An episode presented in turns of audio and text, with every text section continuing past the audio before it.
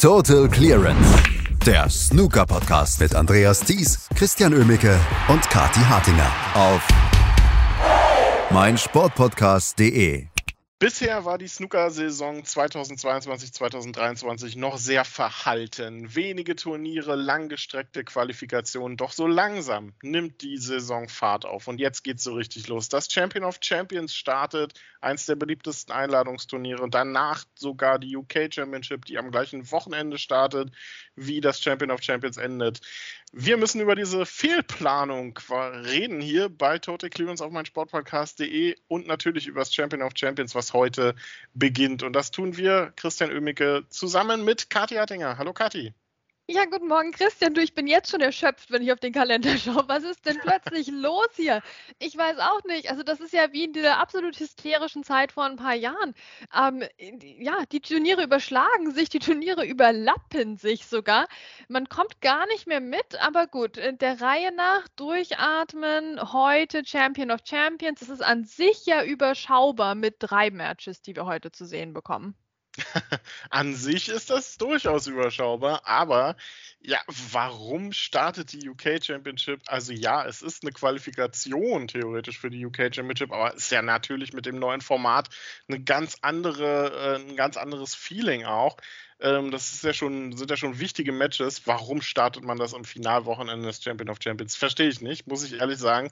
Genug Zeit hätte man. Auch die WM in Katar ist meiner Meinung nach keine Ausrede dafür. Also bisschen Fehlplanung. Wir wollen den Manager sprechen, Kati. Ja, schon ein bisschen. Also, du hast es richtig angesprochen hier mit der mit der neuen Art, wie die UK Championship jetzt gespielt wird. Das ist ja jetzt nicht mal eine kleine Änderung oder so, dass wir jetzt irgendwie drei Session, drei Spiele in der Montagmorgen-Session haben statt vier oder sowas. Ne? Das ist ja, da, da ist ja massiv was geändert worden an der Art, wie dieses Turnier, wie dieses drittwichtigste Turnier im Kalender ausgetragen wird. Ähm, und ich glaube auch, dass diese Qualifikation mehr denn je jetzt schon ihr eigenes Turnier auch wird, wie wir das von der WM halt auch ein bisschen kennen. Ja, die WM fängt ja jetzt für die, für die Hardcore-Fans nicht erst an, wenn es im Crucible losgeht, sondern die WM-Qualifikation ist ein Turnier für sich, ein super wichtiges noch dazu. Und ich habe schon das Gefühl, dass man eigentlich möchte, dass die UK Championship Quali auch so wird. Deswegen vielleicht startet man sie ja auch an einem Wochenende, was ja auch an sich schon total untypisch ist für ein Turnier.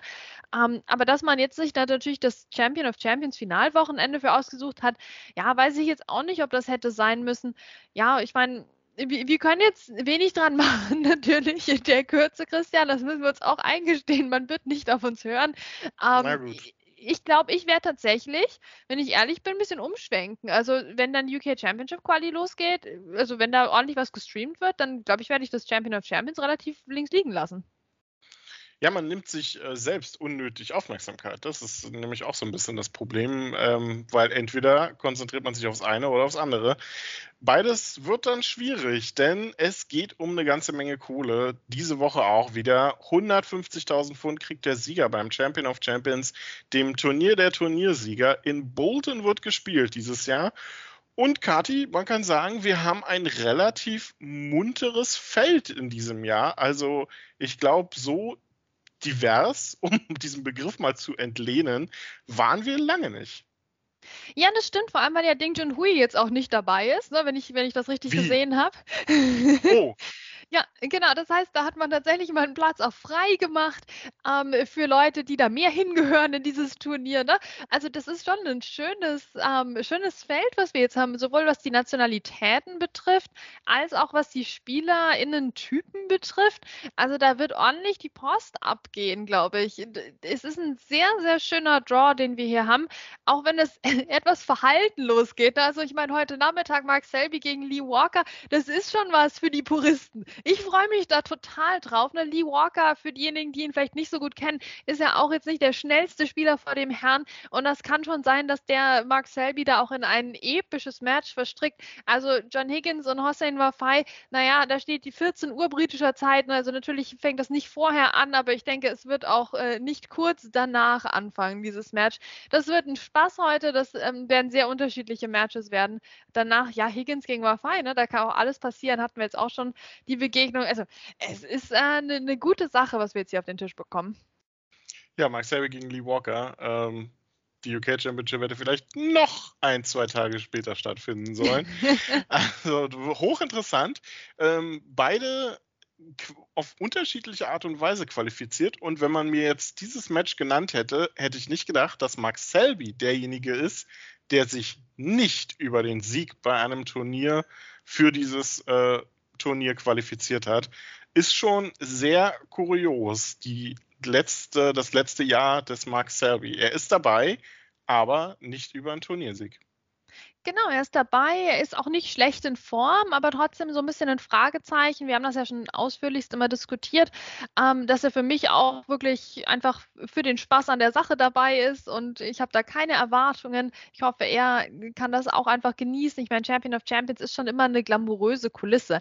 Also das ist schon ein Turnier, ja, man merkt, dass Champion of Champions ist, wenn Champion of Champions ist. Ne? Also da, da, kommt man nicht dran vorbei. Das ist jetzt nicht so ein Turnier, wo du jetzt gerade gar nicht weißt, bin ich jetzt ne, in, in, in, in Wales oder bin ich in, in Belgien. Na, wobei das auch immer sehr, sehr schöne Turniere waren. Natürlich, ich will jetzt hier keine Turniere bashen, aber das Champion of Champions, du weißt, was los ist. Lee Walker als äh, Seniors Champion hier am Start, also hat mich ja doch riesig gefreut. Also Ne, ich kriege da echt ein Lächeln ins Gesicht, wenn ich an Lee Walker denke, wie er da den Titel sich geholt hat und hat er ja mit gar nichts mehr gerechnet natürlich und dann wird er World Senior Champion. Also das ist schon auch eine schöne Geschichte gewesen und das gefällt mir auch so ein bisschen am Champion of Champions, weil doch die, die schönen Geschichten wieder aufgewärmt werden. Ich, das ist so, so ein bisschen herzerwärmend, wenn man wieder zurückdenkt, ach Mensch, Fan Yi, wie er da das Turnier gewonnen hat.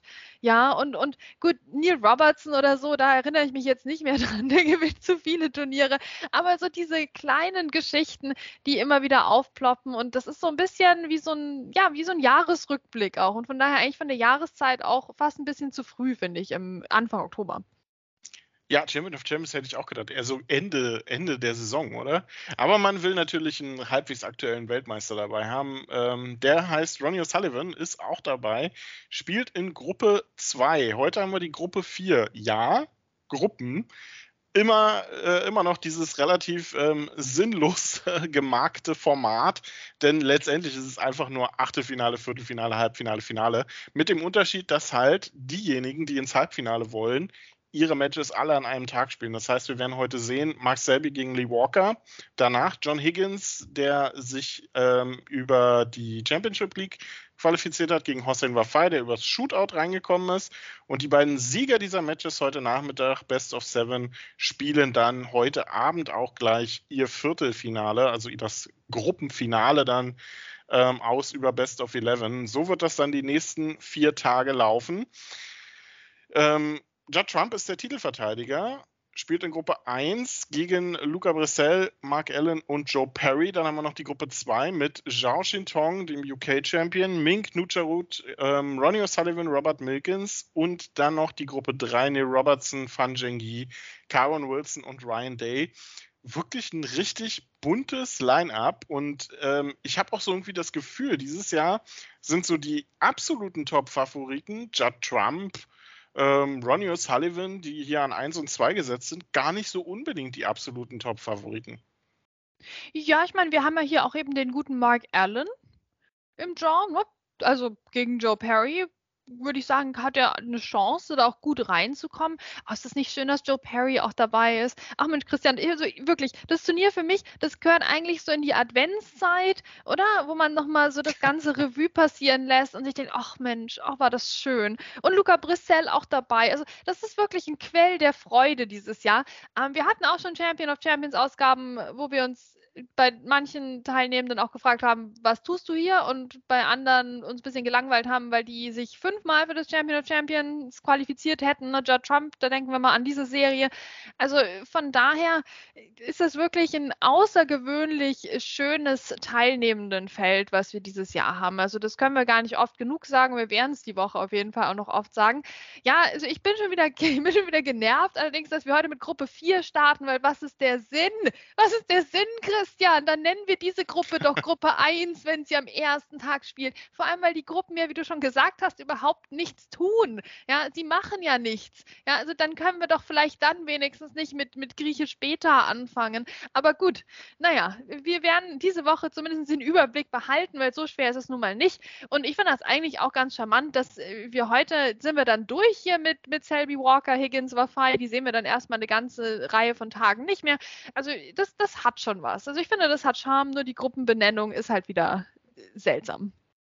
Sie ist seltsam und seltsam sind auch leider so ein bisschen die ähm, Verfolgungsmöglichkeiten des Turniers, denn ja, es ist ein ITV-Turnier, kein Eurosport-Turnier. Ähm, die Rechte in Deutschland liegen bei The Zone. Ob es The Zone zeigt, steht in den Sternen. Letztes Jahr hatten sie die Rechte ebenfalls, haben es nicht gezeigt. Das heißt, es ist in Deutschland unheimlich schwer, das zu verfolgen. Eventuell hat man Glück über Matchroom, ähm, eventuell muss man sich irgendwie über ein VPN was auf ITV zugute tun.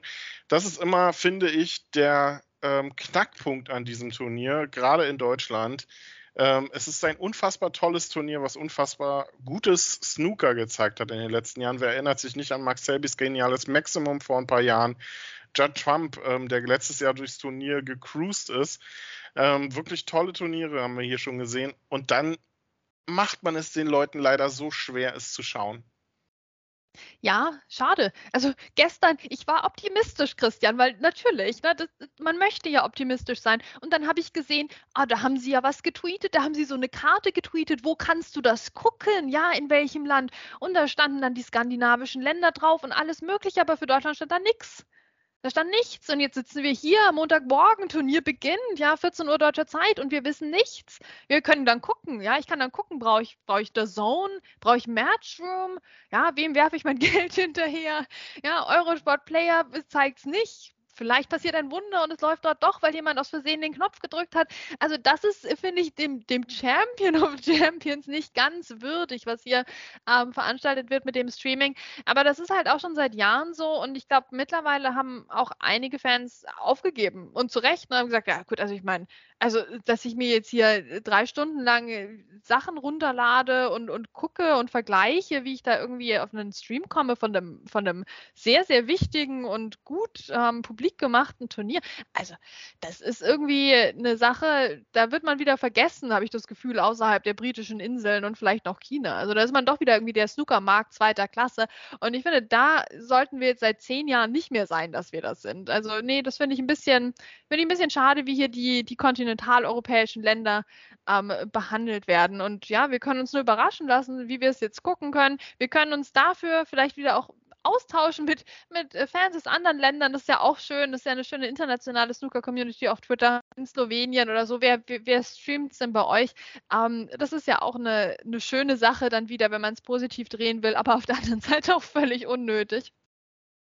Ja, also wir werden schauen, ob wir es äh, in Deutschland irgendwo schauen können. Wenn ja, dann auf der Zone, wobei ich leider im Schedule dort nichts finde. Also es sieht wieder leicht düster aus.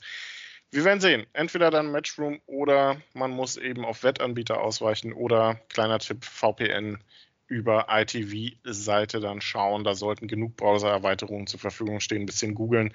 Dann äh, sollte das klappen. Auf jeden Fall werden wir für euch diese Woche natürlich das Turnier verfolgen. Am Samstag geht dann auch die UK Championship los. Da werden wir uns etwas vierteilen müssen dann. Aber auch das kriegen wir hin. Und ähm, ja, Bleibt uns gewogen. Das war's von uns erstmal für heute mit der Vorschau zum Champion of Champions. Bis dahin. Total Clearance. Der Snooker Podcast mit Andreas Thies und Christian Ömicke auf meinsportpodcast.de. Schatz, ich bin neu verliebt. Was? Da drüben. Das ist er. Aber das ist ein Auto. Ja, eben. Mit ihm habe ich alles richtig gemacht. Wunschauto einfach kaufen, verkaufen oder leasen. Bei Autoscout24. Alles richtig gemacht. Wie baut man eine harmonische Beziehung zu seinem Hund auf? Puh, gar nicht so leicht. Und deshalb frage ich nach, wie es anderen Hundeeltern gelingt, beziehungsweise wie die daran arbeiten. Bei Iswas Dog reden wir dann drüber. Alle 14 Tage neu mit mir, Malte Asmus und unserer Expertin für eine harmonische Mensch-Hund-Beziehung, Melanie Lippisch. Ist was, Dog? Mit Malte Asmus. Überall, wo es Podcasts gibt.